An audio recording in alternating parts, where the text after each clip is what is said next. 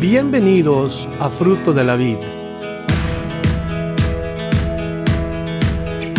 Nuestro deseo es presentarle la palabra de Dios de una manera sistemática, con el fin de que usted aprenda, conozca y crezca en su relación personal con Dios. Esperamos que el mensaje de hoy bendiga su vida.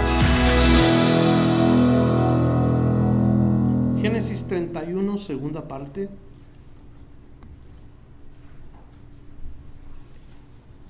Génesis 31, verso 31 en adelante, es lo que dejamos la semana pasada. Primero. ¿Ya están ahí? Respondió Jacob y dijo a Labán, porque tuve miedo, pues pensé que quizás me quitarías por fuerza tus hijas. Aquel en cuyo poder hallares tus dioses no viva. Delante de nuestros hermanos reconoce lo que yo tengo tuyo y llévatelo. Pero Jacob no sabía que Raquel los había hurtado. Y estamos leyendo unos versículos que son la continuación de aquella ah, obra que hizo Raquel, la esposa de Jacob, de robarse unos ídolos de eh, su padre Labán. Y cuando huye de la casa de su suegro, Jacob va con miedo está preocupado por sus esposas y por sus hijos. No se siente seguro. Y cuando le pregunta a Labán, ¿por qué me has hecho eso? ¿Qué fue lo que causó que, mira, yo te hubiera mandado a donde tú hubieras querido con una fiesta, pero sabemos que Labán estaba echando mentiras, estaba fingiendo algo. Como que toda la familia esa tenían ese patrón de ser engañosos, de, de, engañar a la gente. Labán, la hija, y luego el sobrino, Jacob, y, juntamente con ellos los hermanos o cuñados de Jacob que le dijeron a Jacob, hey, mira, mi papá, él, tú le caes bien a él. Y, y, nos damos cuenta que toda la familia como que traía esa práctica. Y salió de la casa de su suegro por miedo, Labán siendo un hombre muy rico y fácilmente podía haber lastimado a su yerno y le hubiera quitado bien fácil a sus hijas y, y a sus nietos. Dijimos que eh, en la semana pasada vimos en el versículo 29 que él tenía el poder, poder en su mano para haber hecho mal contra ellos, sin embargo no lo hizo. ¿Por qué? ¿Por qué no lo hizo? ¿Se acuerdan lo que pasó? Porque Dios le habló a través de un sueño y dijo, no vayas a tratar mal a Jacob, no vayas a decir nada en contra de él. Eso quería decir, Dios estaba protegiendo y viendo por el bienestar de Jacob, que es algo que todos nosotros queremos. Queremos el bienestar, queremos la protección de Dios, tanto tú como para tus hijos, como para tus descendientes. Queremos la protección de Dios. Ahora, ¿por qué es que tuvo miedo? Pues porque él mira a Labán, a su suegro, a un nivel humano. Y yo creo que se comparó en el momento que se fija en Labán y se da cuenta que él tiene mucho más poder y tiene mucho más siervos y tiene mucho más de todo. Y dice, mejor no, y nos vemos. Y Jacob decide irse. Le dio temor. Pero sabe que el temor no es bueno. El temor no es bueno. Muchos han perdido, escúcheme, la vida por causa del temor. Y muchos están en la cárcel por causa del temor hoy en nuestros días. Y el temor hace que las personas actúen de una manera loca, de una manera inexplicable. Es más, actúan aún delante de Dios la gente cuando tienen temor y, actúan fuera del lugar, aún delante de Dios. Dudan de Dios. Pierden la confianza en Dios por causa del temor. Pero ¿qué nos dice eso en su palabra? Si Dios toma el control de tu vida, si el amor está en ti, entonces no puede haber temor en ti. Y en 1 Juan 4, versículo 18, Dios nos recuerda a todos nosotros que hemos creído en el Señor eso precisamente, que el, Señor vive en nuestro corazón. El amor de Dios está en nosotros. Y en el amor no hay temor, sino que el perfecto amor echa fuera el temor. Dios expulsa eso de nuestra vida. Le soy sincero, si a mí me hubieran dicho, esto es lo que vas a hacer cuando cuando yo te llame? O sea, ¿qué es, qué es lo que va uno a hacer en el llamado que Dios le da? Si, le soy sincero, que si me hubieran dicho vas a estar enfrente de la gente enseñando la palabra, yo no lo hubiera hecho. Humanamente hablando, no lo hubiera hecho. Hay cosas que yo tengo personalmente complejos de inferioridad, se dice. Cuando te sientes no capacitado, cuando te sientes como que eso lo debería hacer alguien más. Y hay mucha gente que somos así. Tenemos complejo de inferioridad. Yo, no voy a poder. O tenemos complejos de apariencias físicas y dicen, no, pues es que yo no soy tan guapo, yo no soy tan, tan elocuente, no, no, tengo tanta preparación, no tengo tanta educación. Pero cuando Dios te dice, yo te he llamado y yo te quiero allí, ¿qué podemos decir? ¿Qué puede el hombre alegar a Dios cuando Él dice, yo te he llamado? Y si yo estoy en ti, no va a haber un temor que te pare. Yo me voy a encargar de echar fuera el temor que tengas. Y muchos predicadores y muchos maestros de la palabra comparten ese testimonio que ellos nunca habían escogido estar enfrente con tal responsabilidad. Hablar la palabra de Dios. ¿Sabe qué significa hablar la palabra de Dios? ¿Sabe qué temor le da a uno el, pararse en un púlpito y expresar esto públicamente? Y ahora con esto de la tecnología, que el mensaje se va por todas partes. ¿Sabe qué, preocupación es la mía? ¿Qué temor es el mío de, de, decir algo fuera de lugar y la gente malentienda y la gente se desvíe de las cosas de Dios? Es bien serio. Y sí, preocupa, pero Dios dice, no te preocupes, tú habla la palabra. Yo me encargo de tu sentimiento, yo me cargo de tu temor. Y luego dice ese mismo versículo, porque el temor lleva en sí castigo, donde el que teme no ha sido perfeccionado en, en el amor. Y es la cosa, cuando no estamos confiando en Dios, pues claro que sí, hay que preocuparse, pero mientras que Dios nos llame, el Señor nos ha bendecido con poder de lo alto. No lo merecemos ni tampoco somos dignos, pero Él, con, con, tanto amor nos ve a nosotros inservibles así como somos y luego nos dice, eh, tengo un llamado para ti, ven, tengo un trabajo para ti. Pero es que Señor, yo no hablo tan bien como fulanito de tal, mejor mándalo a Él. No, tú eres el que yo quiero. ¿Se acuerdan Moisés? Señor, yo, yo no puedo ni hablar, no sé ni hablar delante de la gente. Manda a Aarón. ¿Y, qué le dice el Señor? Eh, yo te he llamado a ti. Aarón también me va a servir. Pero yo quiero que tú me sirvas en donde yo te he llamado. Y ahí está Jacob en esa situación donde tiene temor. Dios le dice, hey, yo te dije que yo estaría contigo. Yo te dije que yo te iba a bendecir. Entonces, fuera ese temor, porque no debe de haber temor en el que ha sido llamado. ¿Qué más nos puede hacer el hombre? ¿De qué tenemos que temer al hombre? Segunda Timoteo 1, versículo 7.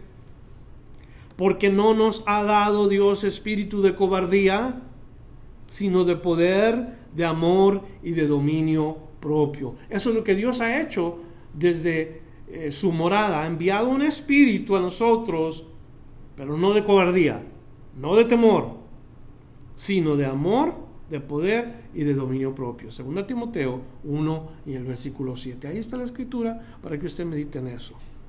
Entonces sí entendemos que sale con temor, pero Dios debe de ser el que pone un escudo en el corazón del que ha sido llamado. Luego Jacob dice algo que nos pone a pensar. Él dice, aquel en cuyo poder hallares tus dioses no viva. Como quien dice, que se muera el que haya traído esos dioses. ¿Y quién era la que le había traído? Su misma esposa Raquel, a quien él amaba.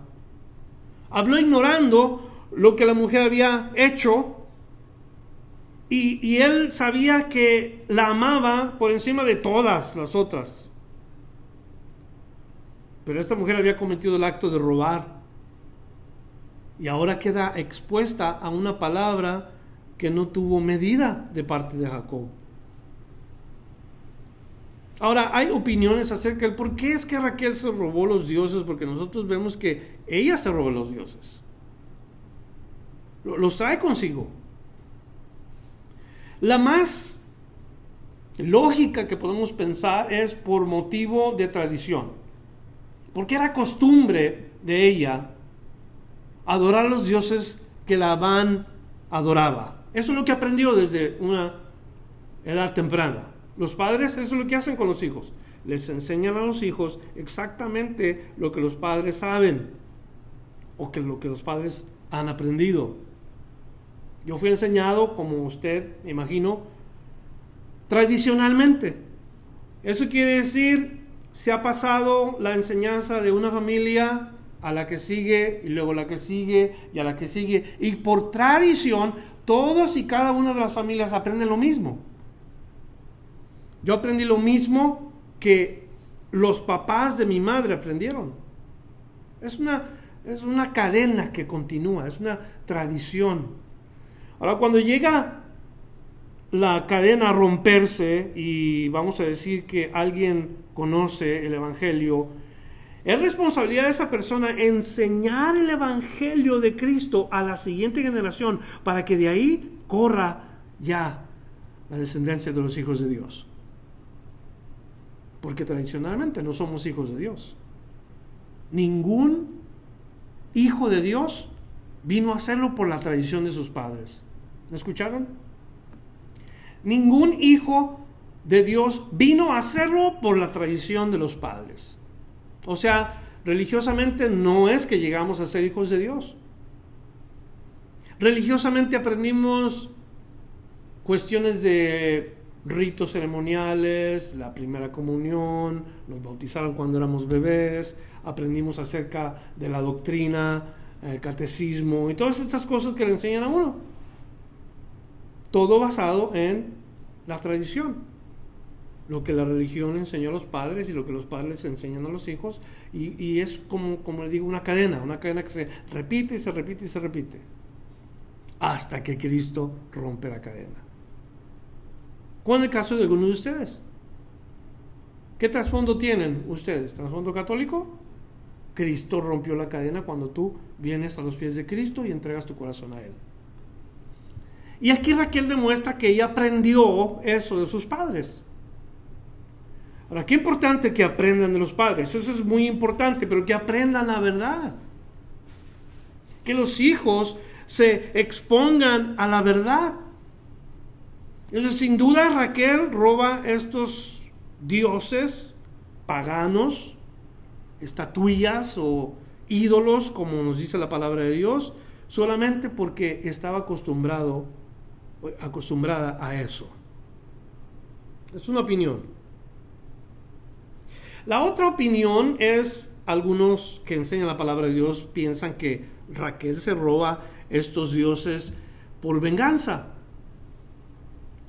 Y la venganza era de que, bueno, en sí, ella sentía que había sido maltratada, que se le había robado a ella y que se le había hecho injusticia. Entonces, como tipo de venganza, ella toma los dioses de su padre.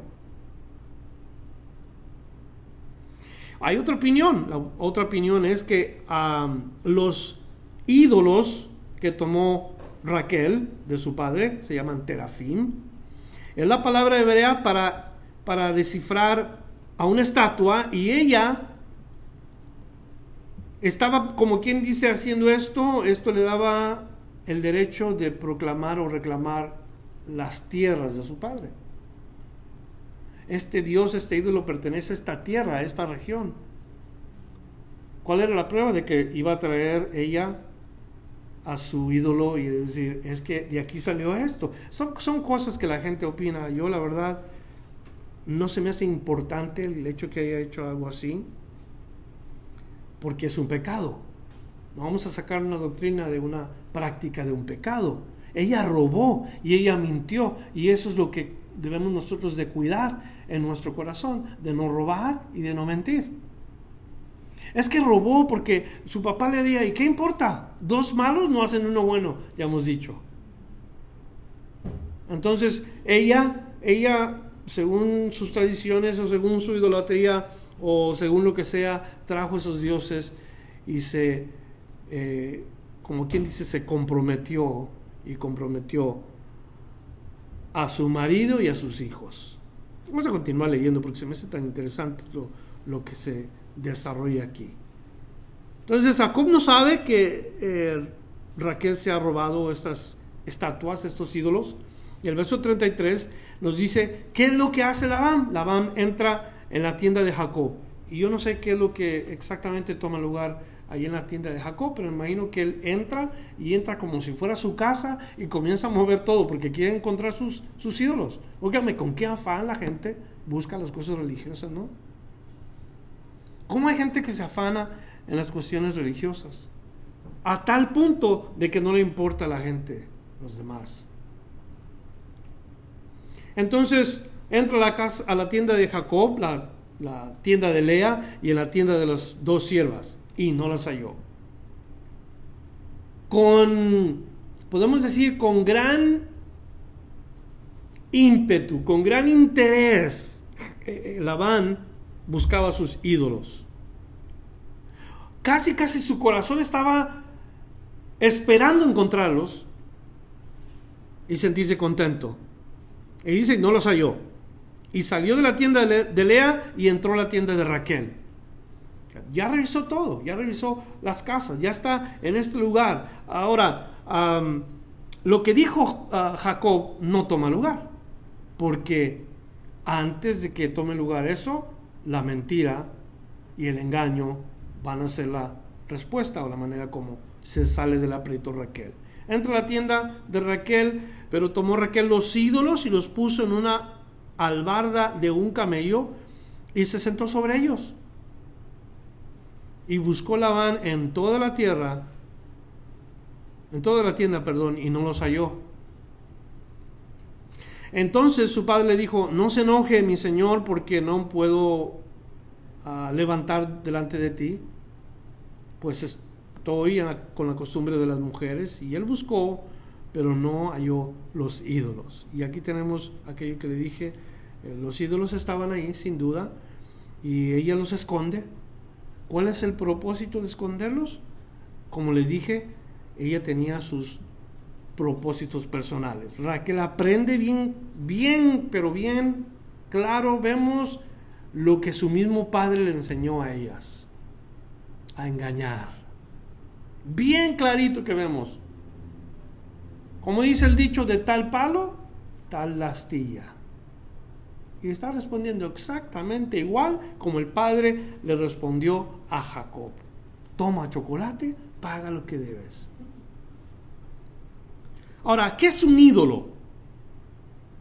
La imagen, la estatuilla, el dios pagano, las figuritas, como le quieran llamar. ¿Qué es un ídolo? ¿Qué es en verdad? ¿Qué dice la palabra que un ídolo es? La Biblia dice que un ídolo es nada. No son nada los ídolos.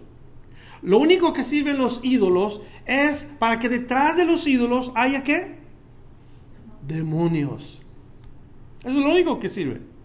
Detrás de los ídolos hay demonios. Quiere decir, si una persona va a un ídolo y se postra ante el ídolo y le, le ruega, le dice, te ruego que me ayudes en tal situación y que, que me des una respuesta al que está oyendo detrás del ídolo, que es sin duda el diablo y sus demonios, están listos para ir y hacer aquello y, imitar los milagros de Dios para que la gente piense que ese ídolo tiene vida. que ese ídolo le respondió. Y, ahí van y corren con el vecino. Mira que fulanito de tal eh, salió, ¿verdad? Todo. Yo fui a tal ídolo, le pregunté y le dije y me hizo el milagro. Entonces, ¿qué causa esto? Causa que esa persona que acaba de oír el tal milagro falso, ¿verdad? Imitado, vaya a hacer exactamente lo mismo y al rato se corre por todo el vecindario y ese ídolo se hace famoso. Cuando el ídolo no es nada cuando detrás del ídolo el único que trabajó fueron los demonios o el mismo diablo. Pero en sí, un ídolo no es nada. No le iba a traer buena suerte, no la iba a proteger, ese ídolo no iba a hacerla más rica, no iba a traerle paz, nada. El ídolo no puede hacer nada. Y qué triste que la gente tenga tanta y tanta confianza y fe en un pedazo de madera, en un pedazo de yeso, en un pedazo de fierro. O puede ser hasta en un pedazo de oro. Mejor que lo fundan y se unos cuantos brazaletes y anillos, que les va mejor. Un ídolo no es nada en sí. Ahora, para nosotros, nosotros pudiéramos caer en idolatría y la respuesta es sí, nosotros pudiéramos caer en un tipo de idolatría. ¿Cuándo pudiéramos caer en un tipo de idolatría? O tenemos que tener una figurita encima eh, o en, un altar o delante de nosotros. No tenemos que tener una figurita para verla y decir que somos idólatras. Los ídolos son aquellas cosas que ocupan el lugar de Dios. Todo lo que ocupa el lugar de Dios es idolatría. Es un ídolo. Y escúchame, porque hay tantas cosas en la vida que se pueden convertir en ídolo. El trabajo se puede convertir en un ídolo. Y no le hacemos caso a nadie más que nuestro trabajo. Y el trabajo nos está consumiendo y el trabajo nos está quitando el sueño y el trabajo nos está acabando y nos está matando. Pero es el trabajo y nosotros, es mi trabajo. Y, yo de ahí vivo y de ahí como, pero no sé nada más más que trabajar. Eso es un ídolo. Porque está tomando todas las fuerzas, todo el pensamiento, toda la energía para hacer aquello. Ahora, el trabajo tiene su lugar en la vida de un hombre, de una mujer. Pero no es trabajar todo el tiempo. Y hay gente que parece que eso es lo único que saben hacer. ¿qué estás haciendo? Pues aquí estoy trabajando, mira. Pues, ¿qué te parece si nos vamos a... No, es que tengo que trabajar. No, pero ya como a las 9, 8, 9 de la noche, no, pues tengo que trabajar. Que mañana, pues en la mañana tempranito, no, es que tengo que trabajar. Y trabajar es en sí la vida de esa persona. Que dice la Biblia, hay tiempo de trabajar y hay tiempo de descansar. ¿Sí o no? Por eso es, importante saber cuando la persona está trabaja y trabaja y trabaja y trabaje, algo no está bien. Los deportes, algo tan, tan suave, algo tan entretenido. Hay mucha gente que se la vive en los deportes, apuesta dinero, eh, se desvela, Ah, hace tantas cosas y luego los deportes le están robando el pensamiento, la energía y los deportes se convierten en su pequeño ídolo. ¿Cierto o no? No habla nada más más que los deportes. Come deportes, duerme deportes, ronca deportes, hace todo el deporte de su vida. Es verdad. Se pone las camisetas de su equipo, se visten como que si fueran del mismo equipo, andan hablando con todo el mundo del equipo y, los deportes, los deportes, los deportes. Esa es la vida de esa persona. Un ídolo, porque ha tomado el lugar de Dios. Ya no hay tiempo para ir a, la iglesia, ya no hay tiempo para, para orar, no hay tiempo para leer la Biblia, no hay tiempo para nada. Los deportes. Mire, escúchenme. El dinero es algo peligroso para convertirse en ídolo, ¿sí o no? La Biblia dice que el amor al, dinero es raíz de todos los males, no el dinero. El amor al dinero, raíz de todos los males. O sea, la riqueza. ¿Por qué? Porque cuando uno tiene riqueza tiene uno poder y puede uno controlar y puede... Y el dinero se convierte en nuestro Dios. El sexo es otra cosa. Los hijos son otra cosa, etcétera, etcétera, porque podemos agarrar todas las cosas que están debajo de este sol y pueden convertirse en idolatría. Cuando aquella cosa controla tus emociones, controla tus fuerzas, tu pensamiento, tu tiempo, todo eso, eso es un ídolo. Porque ha tomado el lugar que Dios merece en tu vida. Ah, bienaventurado el varón que no se ha sentado en sí de escarnecedores. Y, nos dice que la ley de Jehová medita de día y de noche. ¿Por qué no puede uno meditar en la palabra de Dios? En lugar de estar meditando en los deportes, en lugar de estar meditando en el trabajo, ¿por qué no deleitamos en la palabra de Dios día y noche? Meditar en ella día y noche. Cuando algo más ocupa ese lugar, dentro del hombre, lo que le pertenece a Dios, eso es un ídolo. Apréndalo por favor en esta noche. Entonces Raquel llega a mentirle a su padre, aunque debajo de ella estaba el ídolo. Ahora, nosotros estábamos como Raquel. Antes de venir a Cristo teníamos nuestro ídolo favorito o nuestro santo favorito o nuestra patrona favorita, hablando de la religión, y estábamos como Raquel, escondiéndolo todo el tiempo, ese ídolo. Defendíamos aquel ídolo.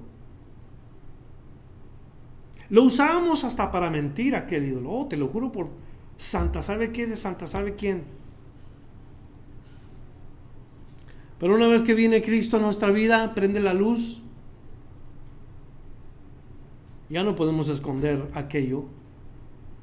Obviamente Dios sabe que lo que estamos escondiendo. Y es cuando viene Cristo que tenemos que sacar todos los ídolos de nuestra vida. No más ídolos. No más dioses paganos. No más aquello que toma nuestro lugar. Yo me acuerdo el último ídolo que yo tuve en la casa religioso, un objeto religioso.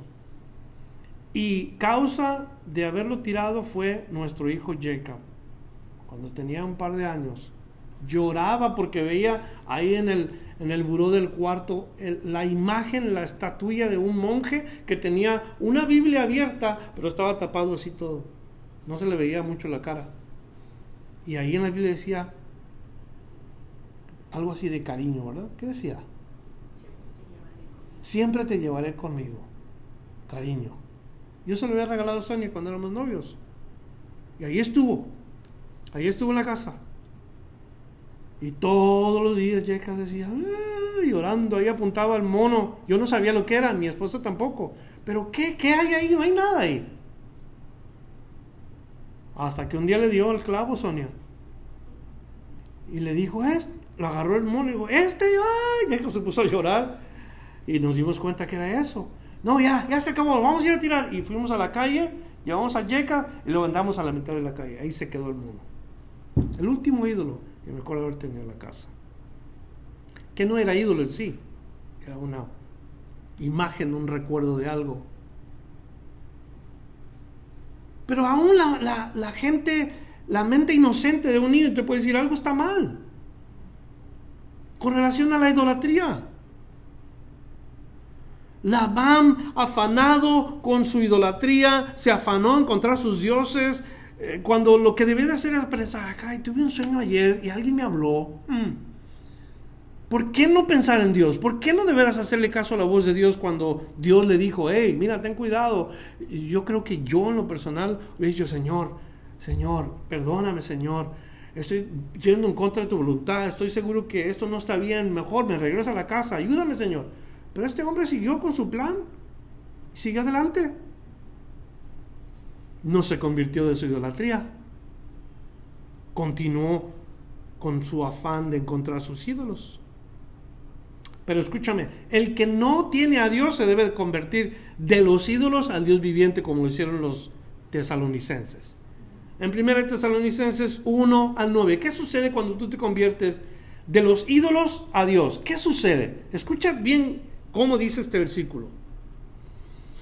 Primera Tesalonicenses, Tesalonicenses 1.9 dice así, porque ellos mismos cuentan de nosotros, ellos mismos cuentan de nosotros la manera en que nos recibisteis y cómo os convertisteis de los ídolos a Dios. Una conversión, quiere decir, hubo un cambio de mente, hubo un cambio de corazón, cuando éramos idólatras no pensábamos en Dios, pero ahora al contrario. Ahora pensamos en Dios y se quedaron los ídolos fuera. Esa es una conversión. Convertidos. No convencidos, convertidos. ¿Y qué dice el versículo? ¿Qué más dice? Para servir al Dios vivo y verdadero. Cuando una persona deja la idolatría para seguir a Dios, no nada más dice yo creo en Dios. Cuando uno deja la idolatría o la vida tradicional de, ídolos y vienes al Evangelio de Cristo y te conviertes a Cristo, no nada más te conviertes a Cristo, sirves al Señor. Ese es el proceso. Vienes de la oscuridad, llegas a la luz y ahora comienzas a caminar en una vida de servidumbre para el Señor.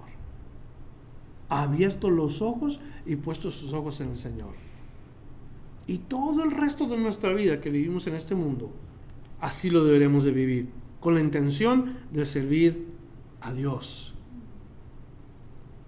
¿Qué recursos te ha dado Dios a ti para que le sirvas? ¿Qué te ha dado Dios? Pero es que yo no le puedo servir. Cuando, cuando hablamos de servicio, pensamos, la gente piensa inmediatamente hacer algo en la iglesia. Y eso no es a lo que se refiere el servir a Dios. Los recursos que Dios te ha dado pueden servir para hacer un trabajo para el Señor. Eso es lo que tenemos que pensar. Y ahí es donde nos tenemos que activar. Es que Señor, pues, ¿qué has, lo único que sé es cantar. Gloria a Dios, pues ponte a cantar. Alaba al Señor. ¿Sabes cómo se han descubierto las personas que han llegado a ser grandes cantantes y grandes ah, intérpretes de la música? En la iglesia. ¿De dónde crees que salió Elvis Presley? De la iglesia. ¿De dónde salió Cristina Aguilera? De la iglesia. ¿De dónde se salió esta otra muchacha? ¿Cómo? Katie. Katy Perry, hija de pastor de la iglesia. Lionel Richie, de la iglesia. O sea, todos ellos vienen de un trasfondo en donde comenzaron a cantar en la iglesia porque Dios les dio una voz para cantar. Desafortunadamente, no siguen el camino que Dios les ha dado. Y cuando lo siguen, comprometen su fe. Pero qué suave sería que Lionel Richie cantara puras canciones para el Señor. Yo compraría todos sus sus, discos. Que me encanta cómo canta el hombre. Y así es. ¿Qué te ha dado el Señor? ¿Qué, te ha dado Dios en tu mano como para que tú lo puedas usar para servirle? Ahora hay de cantantes a cantantes, ¿verdad? No me vas a venir tú así con una voz de... ¿Quién sabe dónde salió? Me digas, es que Dios me dio una voz para cantar. Sí, te dio una voz para cantar, pero vamos a ver dónde vas a cantar. ¿En los camiones a lo mejor? Solito allá. Y, yo creo que a cada uno nos ha dado el Señor algo. Alguno nos dio el talento de la música, a otro nos da el talento de administración, a otro nos da talentos de ayudar. Y, y así sucesivamente todos tenemos algo para ofrecerle al Señor. No tiene que ser en la iglesia, puede ser en el ambiente donde tú te mueves. Es que yo no hago nada más que yo vendo cositas ahí, una que otra cosa. A esa gente le tienes que hablar de Cristo, porque ahí te tiene Dios. Yo nomás pongo, ¿cómo se llaman esas? Pestañas postizas y pintura, eso. Ahí le puedes hablar a la gente a Dios. Yo nomás vendo, ¿qué? ¿Qué es lo que se vende? De comida. Tacos. Ahí mero. Todo lo podemos usar para servir al Señor de alguna manera. Y Dios se glorifica. Dios se mueve. Dios nos usa. Nos convertirnos de los ídolos al Dios vivo para salvación, pero también para servicio.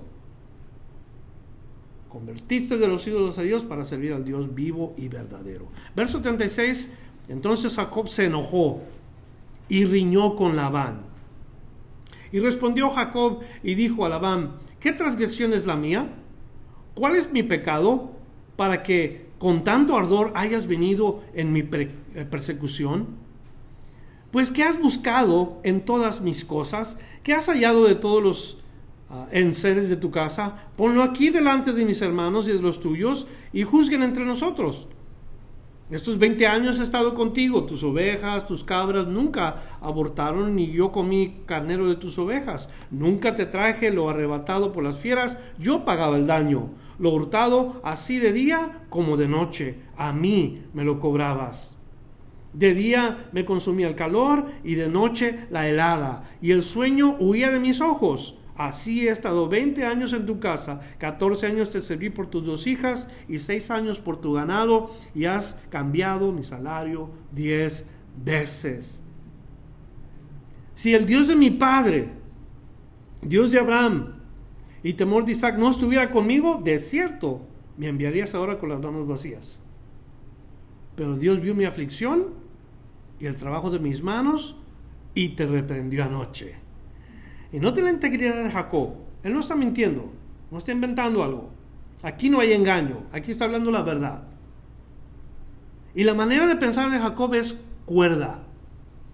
Durante todo ese tiempo trabajó y está en su mente, trabajé siete años por la primera mujer, me engañó mi suegro, está bien, se la paso, voy a trabajar otros siete. Por la mujer que yo amo. Y toma a la mujer que ama y dice, para que vea mi suegro que soy un hombre de integridad, le voy a regalar otros siete años. Y ahí estuvo, íntegro Jacob. Durante todo ese tiempo trabajó para su suegro, íntegro. Nunca se quejó del maltrato ni de las trampas del suegro. Y luego aparte se expuso al peligro, arriesgó su vida y él pagaba los daños que fueran causados mientras que él estaba trabajando. Es un hombre de integridad, ¿sí o no? Él pagaba aquello que parecía una pérdida. ¿Y sabe quién estaba al tanto? Dios. Dios miraba a este hombre y esa es la manera como Él quiere mirarnos a nosotros, que somos íntegros en nuestro trabajo, que si nuestro sí va a ser sí, pues claro, la gente nos va a estar mirando y cuando nosotros decimos sí, pero el sí dijo como, ah, a lo mejor o quizá la gente no nos va a tomar en serio. Y el nombre de Dios a quien representamos va a ser pisoteado. Es la manera como Dios quiere que procedamos. Él nos mira hoy también. Él sabe qué hacemos, sabe quiénes somos, sabe lo que hablamos. ¿A poco no le da miedo eso? Él te ve, Él te oye y Él sabe lo que haces. No se preocupe, ya lo perdonó el Señor. Y, la verdad que, mire, que, que Dios no nos quita la verdad, al contrario, nos deja a nosotros hacer las cosas que le agradan a Él con integridad y luego el producto es que se multiplica el fruto. Porque Dios lo permite. Pero es lo que Dios quiere ver. La respuesta de un corazón honesto y sobre todo que sabe que Dios está ahí. Porque Él dice, yo salí así, como quien dice, me hubiera venido sin nada, pero Dios estaba al tanto de mí situación. Y él ha hecho todas estas cosas para mí. Verso 43 respondió Labán y dijo a Jacob, las hijas son mis hijas, sin duda, pero no son hijas solteras. Las hijas son ahora esposas y ya no tiene por qué él querérselas llevar, ya no le pertenecen a él. Y los hijos, hijos míos son. Y eso tampoco ya es algo que le pertenece a él. Y las ovejas son mis ovejas y todo lo que tú ves es mío. Entonces, Labán está como quien dice, ah, haciéndole pensar a Jacob, tú no tienes nada en sí, de, lo que, de todo esto que tú te llevas, todo es mío.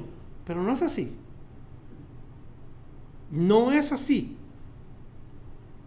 Y luego dice, qué puedo yo hacer a estas mis hijas y a sus hijos que ellas han dado a luz? O sea, ¿qué negocio tengo yo con ellos ya? ¿Cuál es la respuesta? Ninguno. Porque pasaron de ser de su costal a harina de otro costal, dijimos.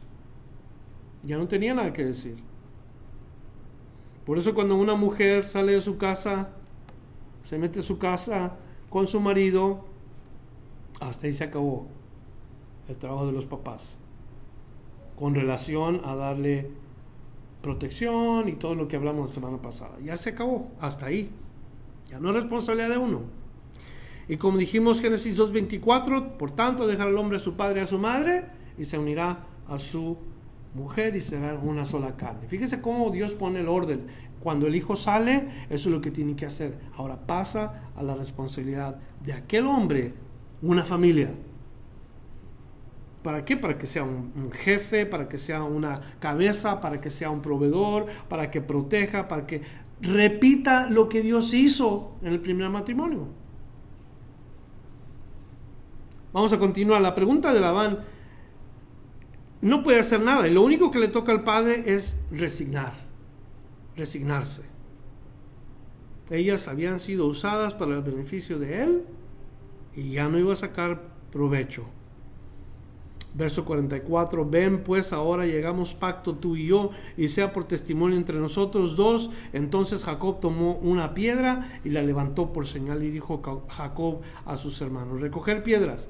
Y tomaron piedras e hicieron un majano y comieron allí sobre aquel majano. ¿Qué es majano? Es un montón de piedras. Es lo que hicieron. Juntaron piedras, hicieron un alterón de piedras ahí. Y ahí cocinaron. Y ahí hicieron su pacto. ¿Qué significa hacer un pacto? Un pacto se hace cuando hay diferencia o cuando hay conveniencia.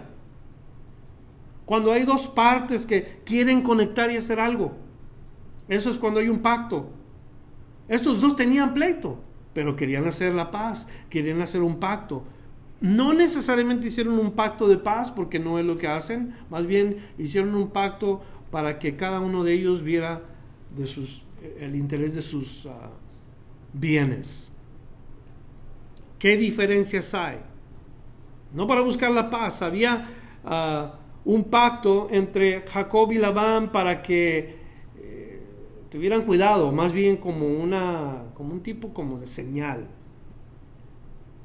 Y lo vamos a ver más adelante porque en estos versículos no nos dice, pero más adelante sí nos dice qué es lo que hace. Ahora, ¿quiénes de ustedes eran enemigos de Dios? Todos éramos enemigos de Dios. Tuvo que haber un pacto. Había diferencias entre Dios y nosotros, grandísimas. Dios dice, voy a hacer un pacto con los hombres. Dios lo inicia. Y el pacto es en Cristo su Hijo. Y lo iba a sellar de una manera, como quien dice, perfecta. Porque lo que iba a sellar el pacto de Dios y nosotros, o entre Dios y nosotros, era la sangre de su Hijo. Y el mismo Jesús le dice, esta es la sangre del nuevo pacto. ¿Cuál era el viejo pacto? Pregunto yo. El viejo pacto era la ley que nos condenaba. Pero el nuevo pacto es la sangre de Cristo. Las buenas nuevas, hey, no le debes nada a Dios. No te puedes salvar por la, por la ley, pero te puedes salvar a través de Cristo. Esas eran las bases del nuevo pacto, la sangre de Cristo, el Evangelio de las buenas nuevas. Tú y yo éramos enemigos y ese pacto nos volvió a reconciliar con Dios.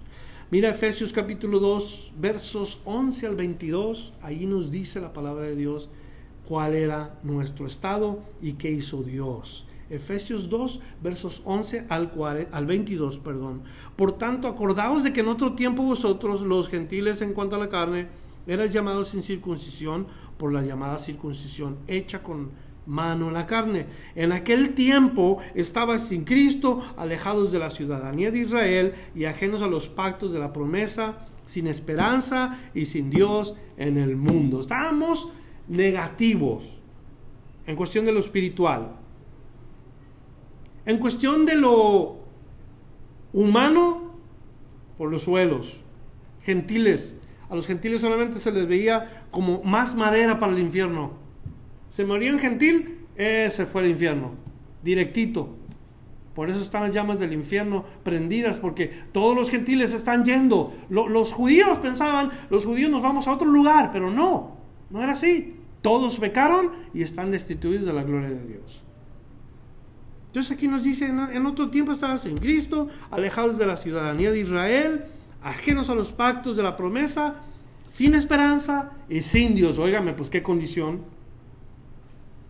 De a tiro perdidos Verso 13, pero ahora en Cristo Jesús, vosotros que en otro tiempo estaban lejos, habéis sido hechos cercanos por la sangre de Cristo. Verso 14, porque Él es nuestra paz, que de ambos pueblos hizo uno, derribando la pared intermedia de separación, aboliendo en su carne las enemistades de la ley, de los mandamientos expresados en ordenanzas, para crear en sí mismo de los dos un solo y nuevo hombre haciendo la paz. Esto hizo Cristo. Y mediante la cruz reconciliar con Dios a ambos en un solo cuerpo, matando en ella las enemistades. Y vino y anunció las buenas nuevas de paz a vosotros que estabais lejos y a los que estaban cerca, o sea, a los gentiles y a los judíos. Porque por medio de él los unos y los otros tenemos entrada por un mismo espíritu al Padre.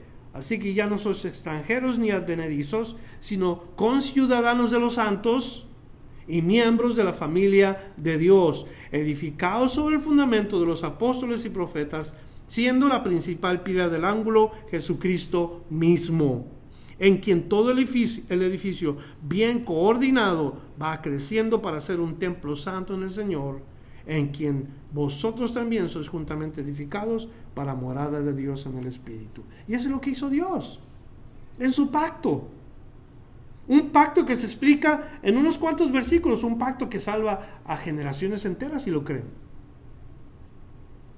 Entonces Labán y Jacob hacen un pacto porque no se llevan bien, pero más bien quieren poner una pared en medio de los dos. Y, como quien dice, eh, advertirse el uno al otro. Eso es lo que es más que nada lo que hacen Jacob y Labán. Mira el verso 47. Y lo llamó Labán Hegar Sahaduta. Y lo llamó Jacob Galad. Esas dos palabras, una es arameo y la otra es hebreo, significan lo mismo. Hegar Sahaduta y Galad.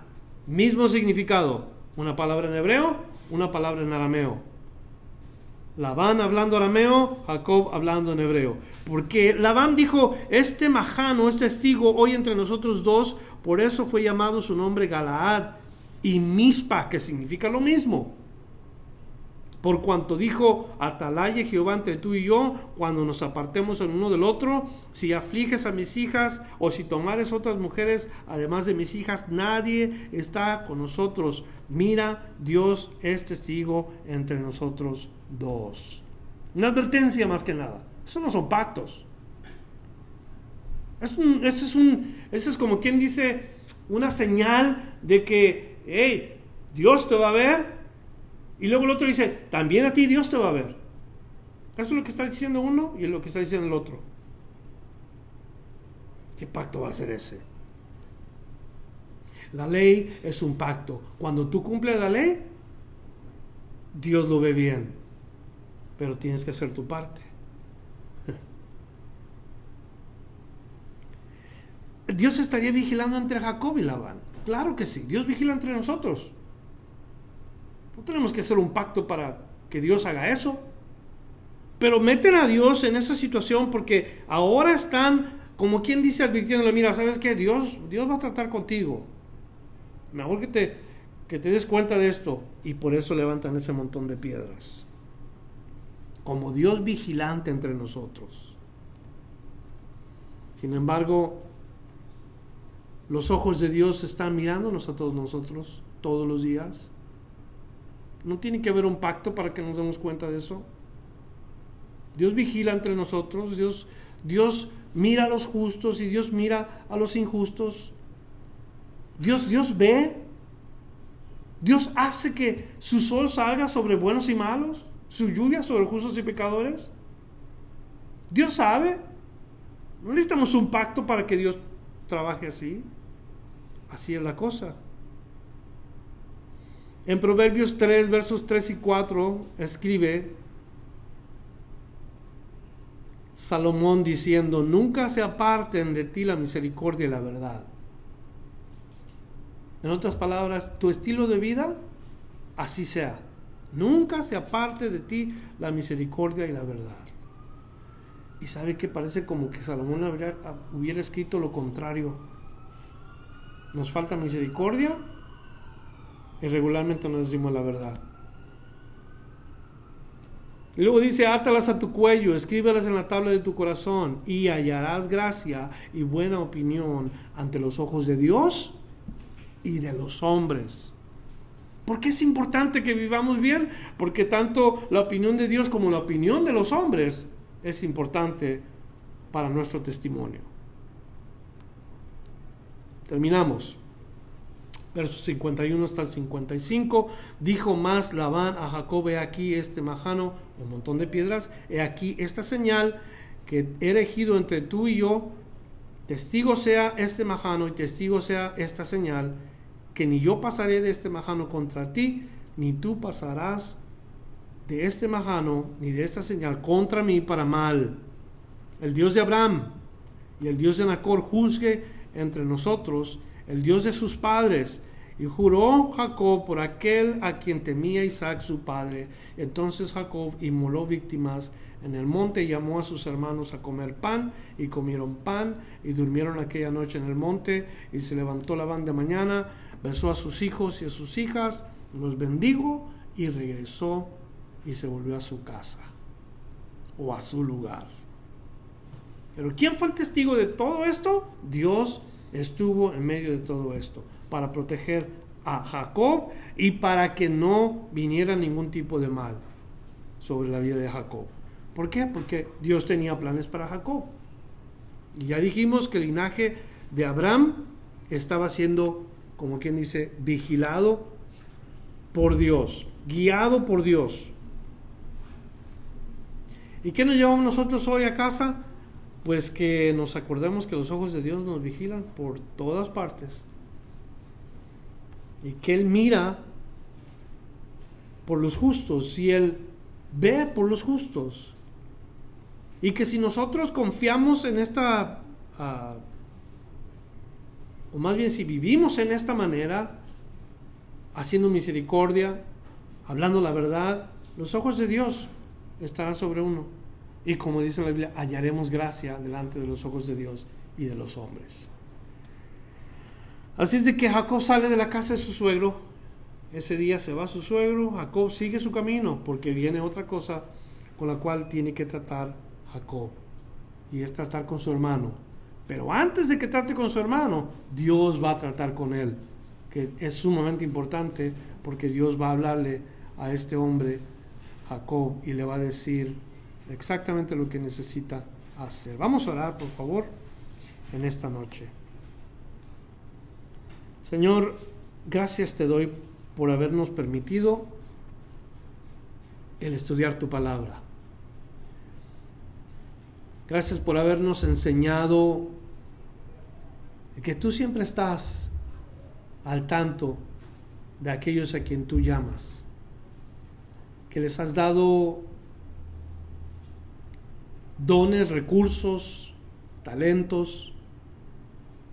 Has bendecido a los que tú quieres usar, Señor, y no pararás hasta que cumplas tu propósito a través de nosotros. Te pedimos que en nuestra vida, donde quiera que estemos, ya sea que sirvamos en la iglesia o en el trabajo, o en aquel camión o en aquel lugar donde hacemos nuestros negocios, que seamos una luz para la gente que nos conoce, que, que sepan que nosotros amamos a Jesús y que le servimos a Él. Que no solamente nos convertimos de la idolatría a Dios, sino que le servimos, que somos servidores del Señor. Gracias por la oportunidad que tú nos das de entender esto Gracias por tu palabra que llena nuestro corazón hoy. Te bendecimos, Señor, y te damos gracias juntos en el nombre de tu Hijo Jesucristo. Amén. Gracias por escuchar la enseñanza de hoy. Visítenos en frutodelavid.com para escuchar más mensajes, para obtener las notas del estudio y para comunicarse con nosotros. Que Dios le bendiga abundantemente.